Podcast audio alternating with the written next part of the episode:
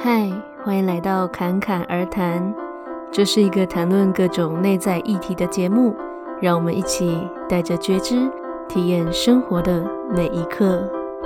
嗨，我是 Candice。今天这一集呢，我们要来聊关于习惯。那会聊这个议题呢，是因为之前嗯、有不少人问过我关于习惯建立的事情。那习惯建立这件事情，它可以从行为上着手，也可以从潜意识层面着手，就是一个可以由外而内，可以由内而外的概念。那前几天我看到了一本书，叫做《乌托邦的日常》。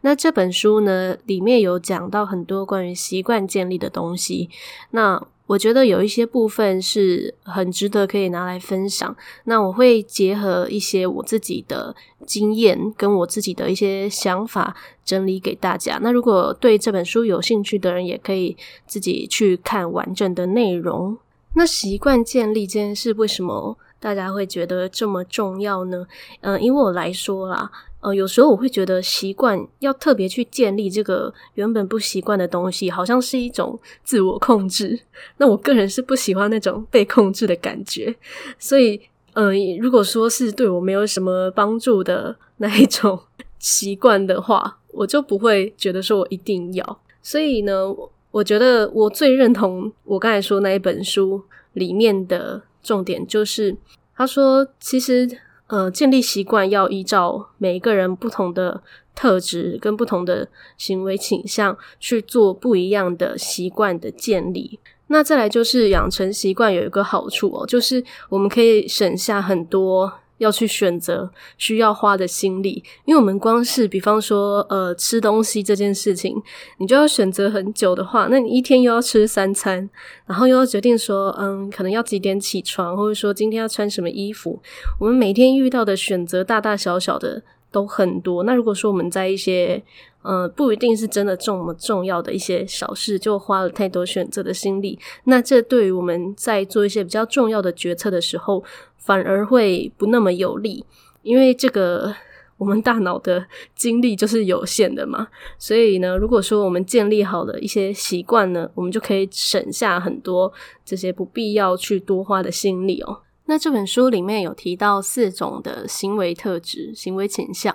第一种呢是自律者，再来是怀疑者、尽责者跟叛逆者。那这四种特质有什么差别呢？嗯，以自律者来说，就是他可以符合外在的一些规范啊，外在的要求，也可以去做到自己的内在要求，就是一个 非常自律的人。那我们一般，嗯，大部分可能就会以这样子的人为楷模。可是自律者的，真正是自律者的人，其实没有到很多哦。那再来是怀疑者，怀疑者呢是，嗯，对很多事情会保持着一个中立的角度，或者是说。会去质疑说这个东西、这个概念对我是不是有好处？然后包括如果你现在正在怀疑，就我接下来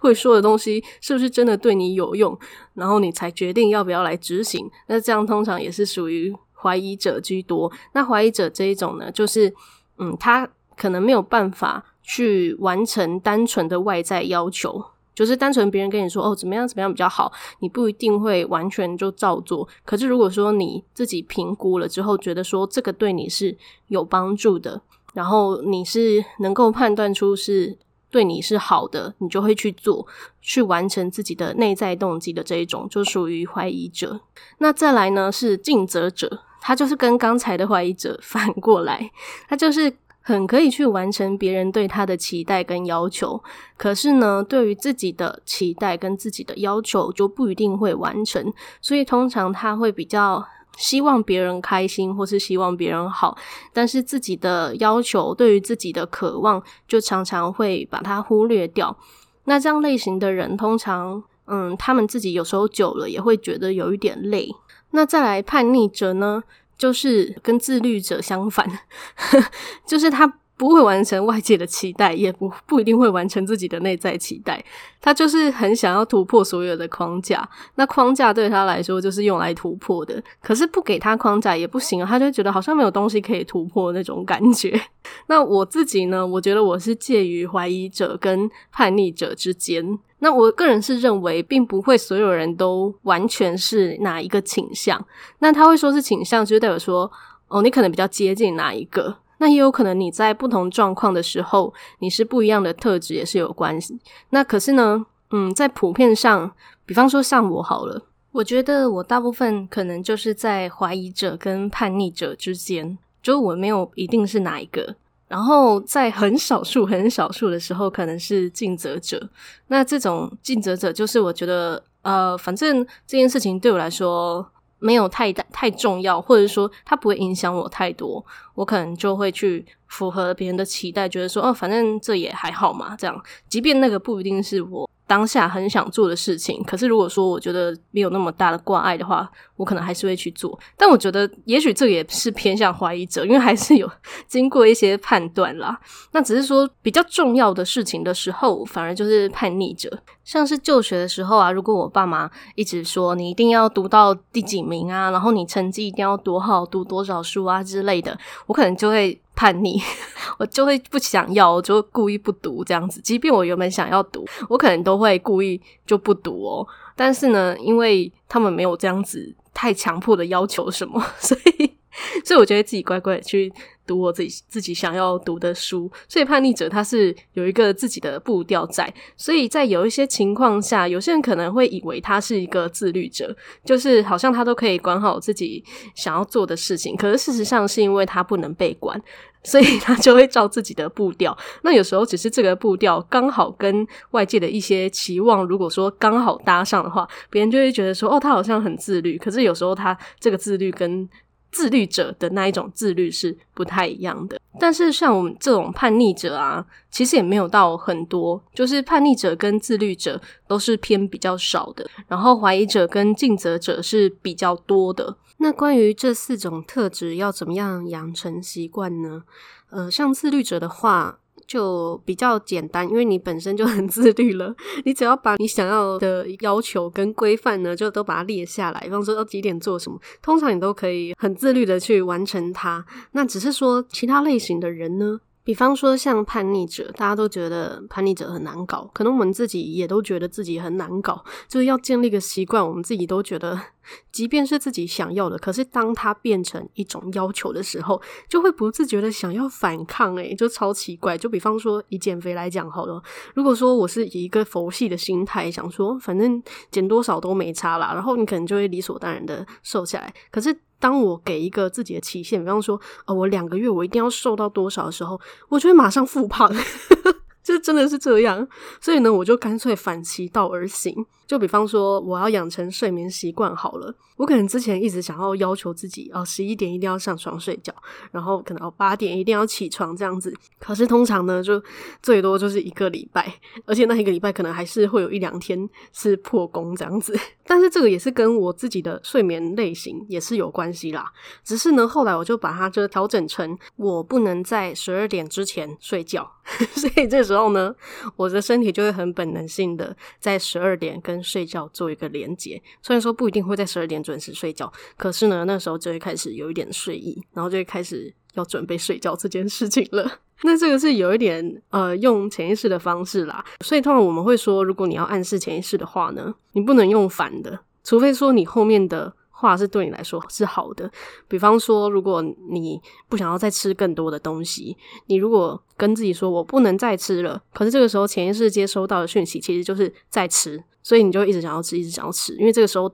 你再说哦，你不要怎么样怎么样，你的脑中一定是后面那个。的画面，它不会有那种反向的一个概念，所以如果说这个时候我故意用这样子的机制去反其道而行的话，它就会有一个作用在哦。那关于质疑者的部分呢？呃，刚才有讲说会依照说哦，这个东西你知道是对你有用的话，你就会去执行。所以这样子的话，你可以把那些习惯当成是一种投资，这时候就会比较愿意去做这件事，或者说把它当成是一种实验。因为我觉得在怀疑者的这个特质啊，嗯，好奇心有时候也会是一种驱动力，就你会好奇说，哦，这样子做会怎么样？因为像我自己也也是有一点怀疑者的特质，就是我有时候会因为说我想要去实验看看，比方说像我之前就是测试生酮饮食的时候，那生酮饮食就是碳水化合物不能超过很多嘛，就是它只能应该说它根本就只能摄取一点点的碳水化合物而已。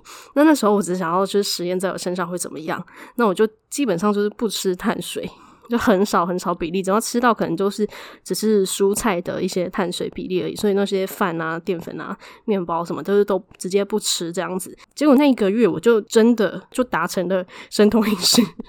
的一个实验，就是我那个月我就真的没有去吃什么淀粉什么的，因为我不会觉得那个是在控制啊，因为那对我来说是一个有趣的实验这样子。那对于怀疑者来说，我觉得可以用这样子的态度去培养自己的习惯。那关于尽责者呢？因为尽责者是属于那种，嗯、他比较会去符合外界的期望，但是对自己的期望有时候会忽略掉嘛。那这个时候，如果说你内心有一个渴望，你就可以去想说，如果说你的特质本身就也很喜欢为别人付出、为别人着想的话，那这个你也不用觉得说是不好的特质哦。你你只是说你要怎么去运用而已。那你可以呢去想哦，你想要达成的这个习惯，它对于别人会不会也是有帮助的？比方说，你想要完成一个运动的习惯，好了，那你觉得哦，这个运动的习惯。或许对于别人来说也会有帮助，那你可能可以成为一个标杆啊，或者说你可以找你的朋友一起去运动，那这个时候你反而会 比你自己运动的时候还要更认真，因为你会觉得你要做好一个榜样在，那这个时候不自觉你也去呃达成了你自己的一个习惯的建立哦。只是说，如果你是希望可以呃透过帮助别人，成为别人的标杆来养成一个习惯的话呢，在你养成自己的习惯之后，其实也不用去要求别人。就是如果你以刚才的运动例子来说好了，就是诶你期望这个人也跟你一样，然后发现说诶如果他没有的话，你反而觉得很沮丧或什么，这个就不用了，因为你已经达成你的目标了。那那个人他可能会是他自己的各种类型。就如果说他是假设质疑者，或者说。叛逆者的话，他本来就不会去达成别人的期望，他本来就会照着他自己的一个步调。那你怎么样去控制他，可能都没有什么用。那你反过来会让自己觉得很挫败，那真的是就不需要。所以反而是哦，你可以透过一些媒介，或者说透过一些呃利他的想法，然后让自己可以也共同去达成自己内在的一些渴望的话，就会是一件好事哦。那了解这四种倾向啊，除了说对自己有帮助以外呢，也可以去看待自己身边的人，或者说，诶，自己的同事啊、主管啊、下属之类的，是什么样类型的人，你就可以比较好，可以跟他做一个良好的沟通。比方说，像我是叛逆者，如果说我的主管不知道我是一个叛逆者，然后他是自律者的话，他就会很想要掌控一切。那他当当他发现说，天哪，我就是是一个这么失控的人的时候，他可能就会很挫败，或者是说觉得我是一个很难搞的人，就会有这种情况。但是如果说叛逆者的主管，或者说父母，知道说哦，这个这个孩子他就是叛逆者，他就是需要自己的自由、自己的空间，不用去局限他，他自己就会做好他想做的事情的话呢，那他就会反而会过得很有创意，然后很有自己的想法，有自己的规律在这样子。那这四种倾向呢，听说是天生的比较多啦，就是你小时候可能就有这样子的倾向，不过这个可以是问你爸妈来求证。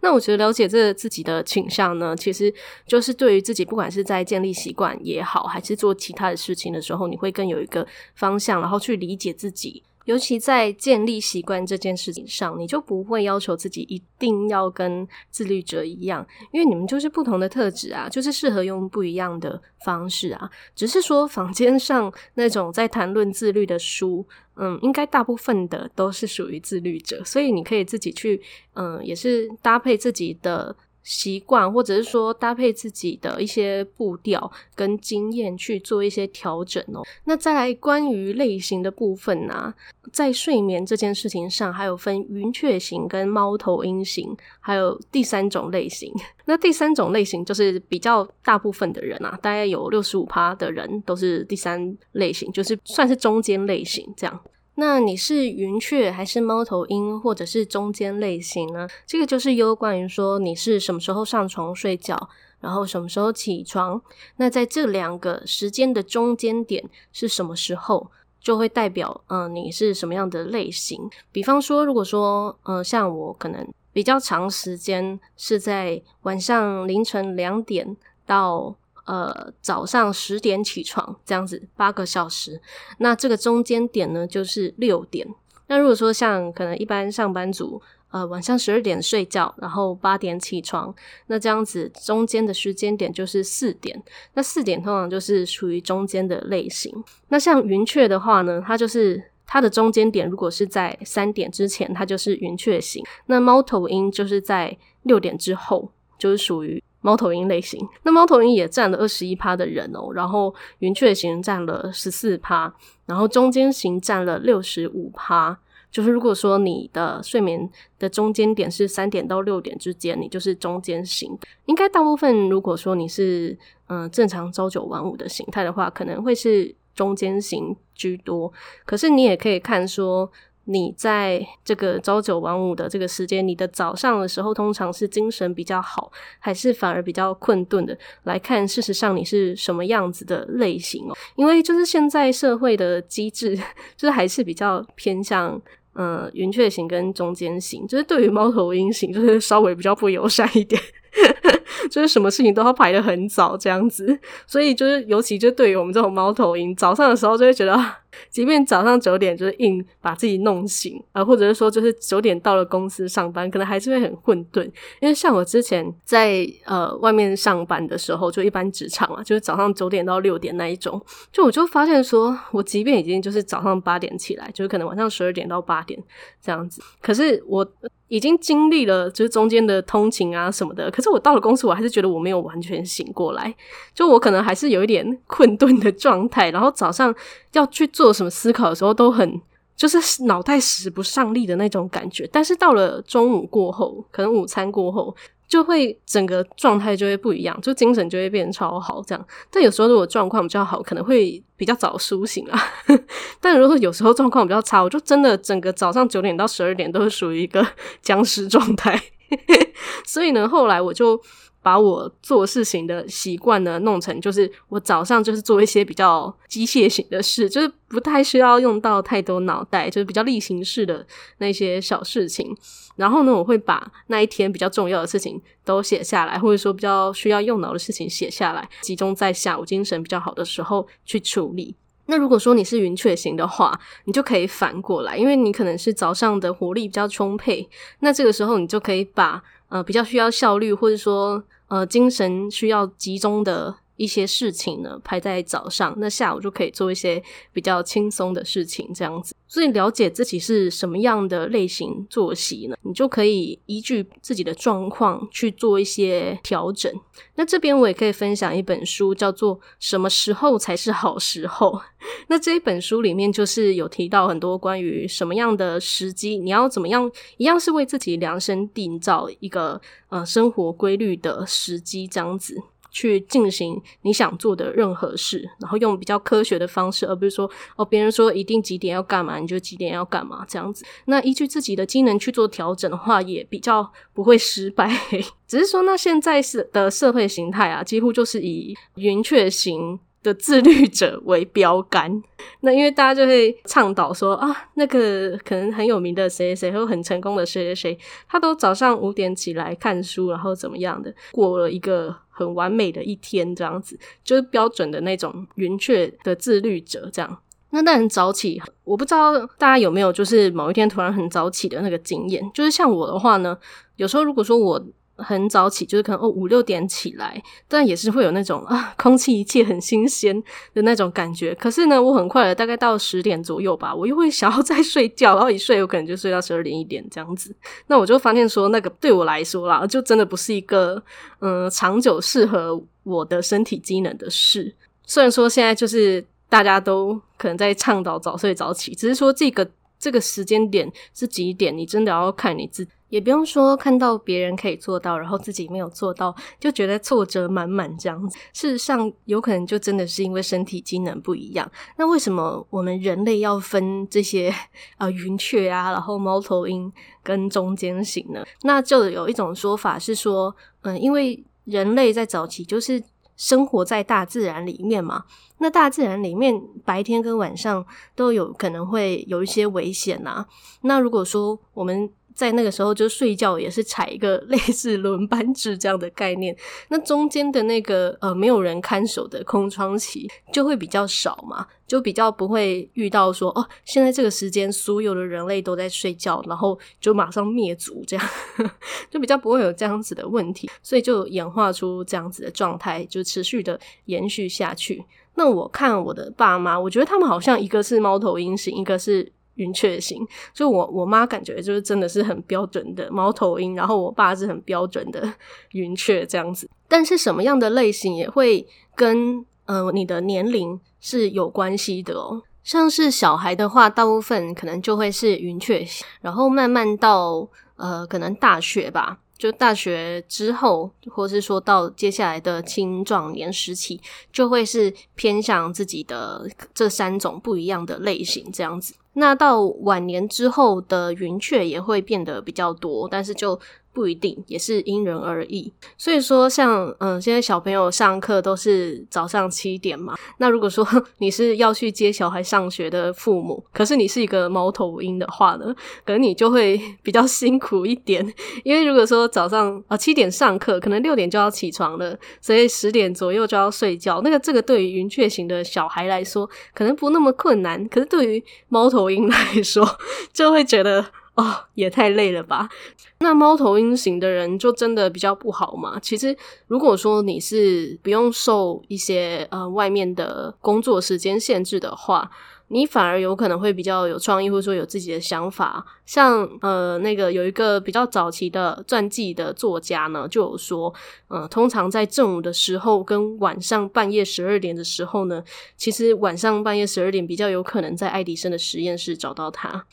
就是爱迪生他也是一个猫头鹰的类型，那他就很有自己的想法跟创意这样子。那很多艺术型的人好像也是这样子，就是在半夜的时候才灵感源源不绝这样子。那我想睡眠这件事情本身应该就是很多人想要养成的习惯，比方说早睡早起啊之类的。那我刚才前面讲说，呃，乌托邦的日常这本书里面的作者呢，他就认为说，睡眠、饮食、运动跟整洁是他觉得最需要养成的习惯，因为这些习惯就会影响到一些生活的规律啊、心情这样子。那我想，呃，关于呃怎么吃啊、怎么睡啊，跟你动了多少，确实是会影响身体的身体的状况啦。那身体状况就会带动到心理嘛。那可是我觉得呢，如果太过于专注在睡眠的养成的话，对于那种原本就很难入睡的人，可能还会有多余的 负担，然后觉得。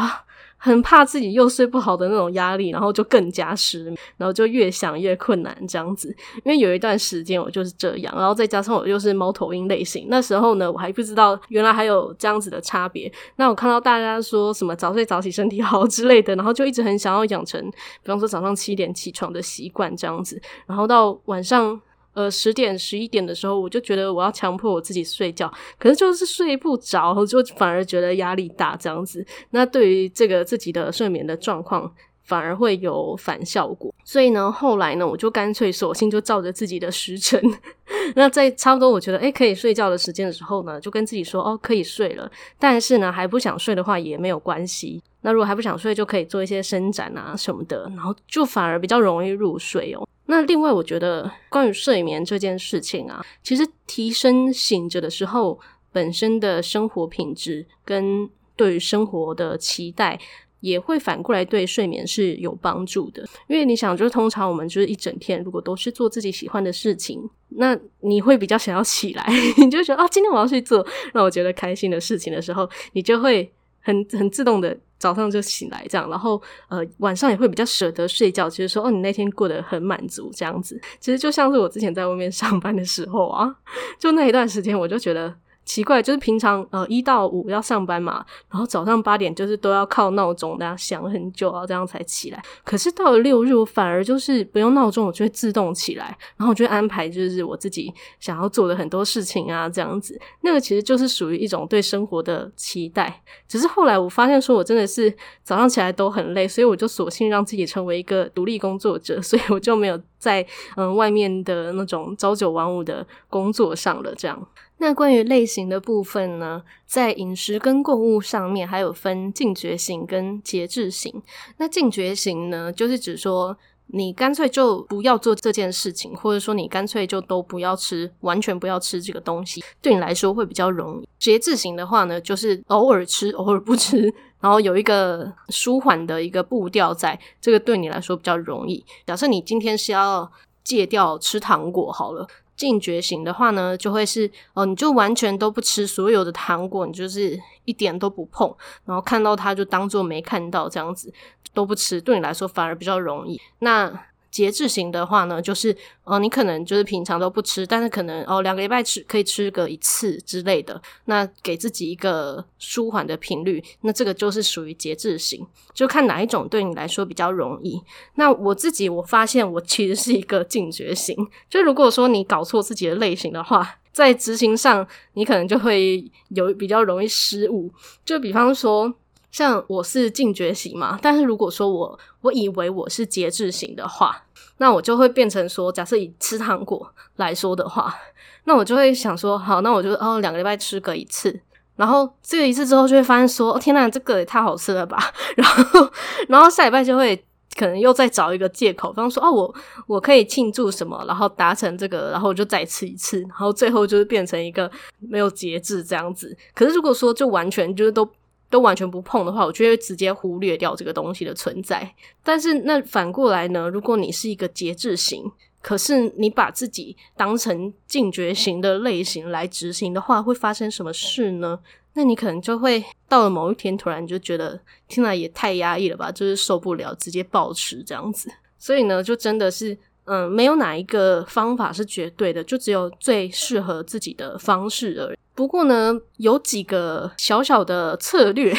小小的方法是，我觉得对于养成习惯跟戒除一些习惯是都有共同的帮助。就是无论你是什么类型，我觉得应该都是有帮助的。就比方说，呃，如果是你想要戒除习惯的话，那你就可以用分心的策略。就比方说，如果你现在想要吃，你想要戒掉吃零食好了，那你现在哦想要吃零食了，那你就去呃做别的事情。那这里你可以说它是一种分析，也可以说它是一个替代啦。或者说哦，你想要吃吃薯条的时候，你就去买马铃薯，就是至少它比较健康，然后是可以替代的东西，你就找别的东西去替代掉你原本要的那个东西，这样子。那再来呢，就是让你想要戒掉的这件事情变得麻烦。就比方说，你晚上你想说，哦，你晚上十点之后你就不要再用手机，那你就晚上十点之后，你就把你的手机放在包包里面，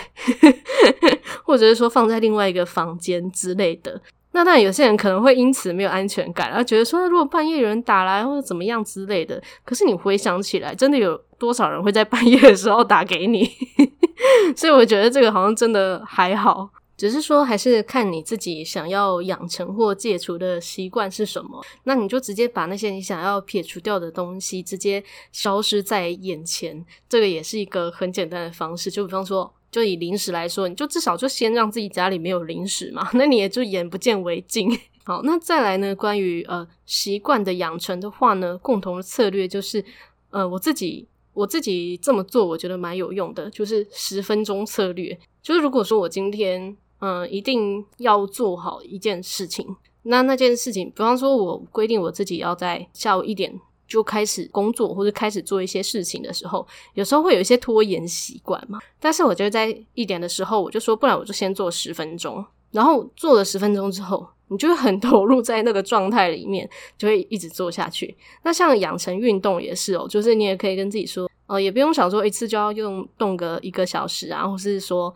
呃强度要多高什么的。你也可以先跟自己说，不然我就先下去散步个十分钟就好，或者是说在在家里动个十分钟这样就好。那如果说你觉得动了十分钟，还想继续动，那你就继续动啊，这样子。那这个比较像是让身体启动一个状态，因为有时候我们不去做某件事，不一定是因为真的讨厌那件事情，或者说多么不喜欢，有时候只是就是身体还不想要脱离一个其实现在的那种舒适的状态，因为我们大脑它就是会选择一个比较轻松的一个状态去做嘛，所以呢，对于呃离开你此刻的状态，它都会有一个。算是有稍微有一个拉扯的一个时期时间点，那不如就跟自己说，不然我就先做个五分钟、十分钟、二十分钟这样子，然后如果想要继续做的话，就再继续做，那就会轻松容易很多。那再来呢，就是关于呃顺便跟环境的策略，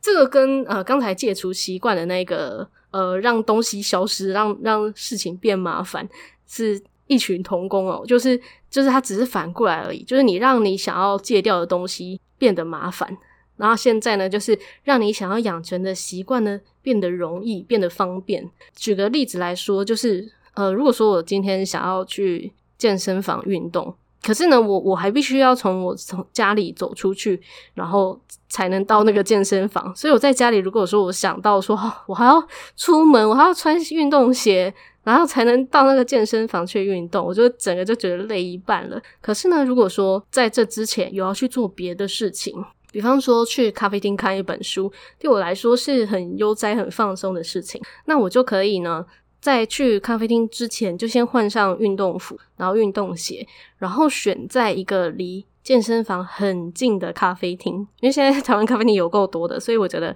要在健身房附近找一间。很近的咖啡厅应该是不难，然后呢，就在那一间咖啡厅看书。那我自己的习性啊，我是有发现一件事情，就是我如果说安静的事情做久了，就比方说哦，坐着看书，或者是说坐着工作之类的，就是静态的东西久了，我就会想要动一动。所以如果如果说我在嗯咖啡厅已经看书看了呃一个小时左右，那我就会觉得我想要动一动身体。那这个时候我刚好又穿着运动的衣服，我就会。可以很顺理成章的 去运动，所以这个运动的习惯它就会变成一套流程。那中间的那个看书也有点像是一个启动的一个让运动这件事情可以更顺利的一个媒介，这样子。那每个人的媒介可能不同啊，有些人比方说哦，像送小孩去上学之类的，也可以是一个媒介，就是你已经出门了，那你就不如也可以顺便去运动啊之类的这样子。那对于上班族的话，可能如果说你想要养成运动习惯，可能哦下班你已经在外面，然后吃个东西，然后直接去健身房之类的，就很多人就是这样子嘛，因为他有出门，所以他已经省去了那个要从家里出门的那个门槛了，所以相对就会容易比较多这样子。那接下来呢，要来讨论关于如果成功或失败，要怎么样让这件事情延续呢？那以成功来说，有些人会想说，那我成功了，我是不是应该要犒赏我自己？比方说，最常见的就是减肥这件事，就是你可能减肥减了呃两个月好了，然后你瘦了呃五公斤，你觉得哦已经达标了，你就要大吃来庆祝之类的，就是这样子的类型应该非常多吧？就觉得说哦我已经达标了，我可以去松懈了这样。可是呢，这个习惯也有可能会。让你原本建立好的好习惯破功，因为如果说你今天减肥的方式可能就是透过饮食，你可能呃不吃甜食好了，然后你庆祝的方式就是吃甜食，那这时候你的身体就会，或者说你的潜意识就会很 confused，就想说你到底是喜欢吃甜食还是不喜欢吃甜食？如果说你把甜食这个东西都当成庆祝的时候呢，它就会把开心跟这个甜食做连结，那。这样子就会产生一个问题，就是如果说你的心情很低潮、很不好的时候，可能你就会想要吃甜食来安慰自己。可是事实上，你的身体不一定需要，而是说你的潜意识已经把那个东西跟愉快做连接在一起了，所以你就觉得说，哦，也许我现在吃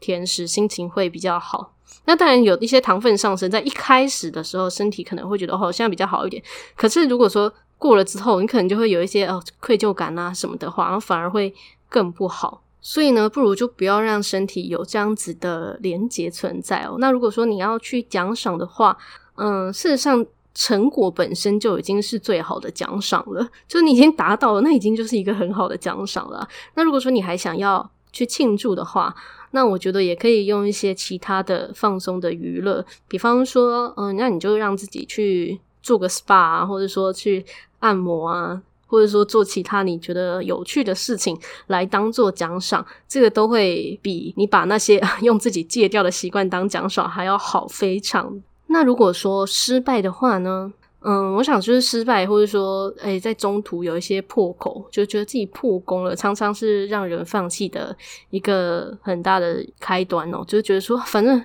算了啦，我这么努力，结果都没有做到，都没有完成，然后。假设以饮食来说好，然后就会开始大吃大喝啊，就都算了这样子。那我觉得有一个很好的方法，就是你可以把时间切开来。就比方说像刚才说的甜食好了，如果你想戒甜食，你就让自己知道说，其实你的现在并不代表未来啊。那如果说你今天是下午吃了这个甜食，好，那你就想说哦，反正嗯，这个是下午的事情。那你把下午跟晚上切开嘛，到了晚上。诶，你就是很正常吃的，就是你该吃的，你想吃的东西，你也没有吃吃到甜食，那你就可以跟自己说，哦，我现在做的很好啊，这样，然后让这个习惯延续下去。因为每一个，呃，就像下午你说，哦，下午你吃的甜食，但是那个是今天下午的事情，也不是晚上会发生的事情，也不是明天、后天，或是所有的未来会发生的事，所以你就让它停留在。当下就停止，这样就好了，不用去觉得说这个好像我好像现在破功以后，所有的事情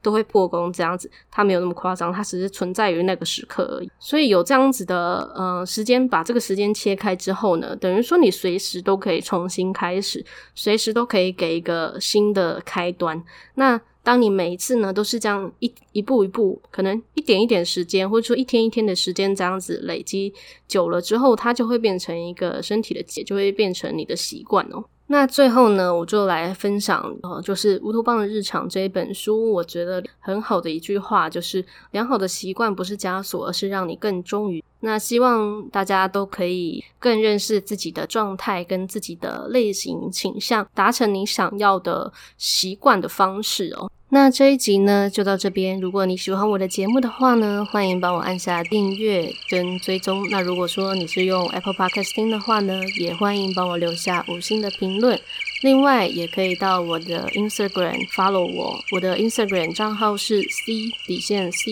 点七七七。最后，祝你有一个幸运又美好的一天。谢谢你的收听，我们下集再见。